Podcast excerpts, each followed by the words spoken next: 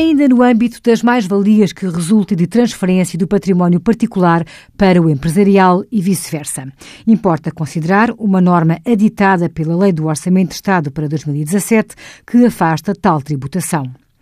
O número 9 do artigo 3 do Código do IRS vem determinar que, para efeitos de mais-valias, no âmbito da atividade empresarial, não se configura como transferência para o património particular do empresário a afetação de bem imóvel habitacional à obtenção de rendimentos prediais.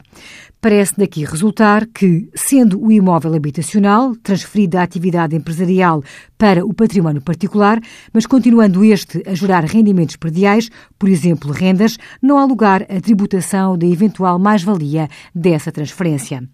Contudo, esta disposição legal está longe de ser clara e objetiva, pelo que aguardamos que a autoridade tributária imita os devidos esclarecimentos.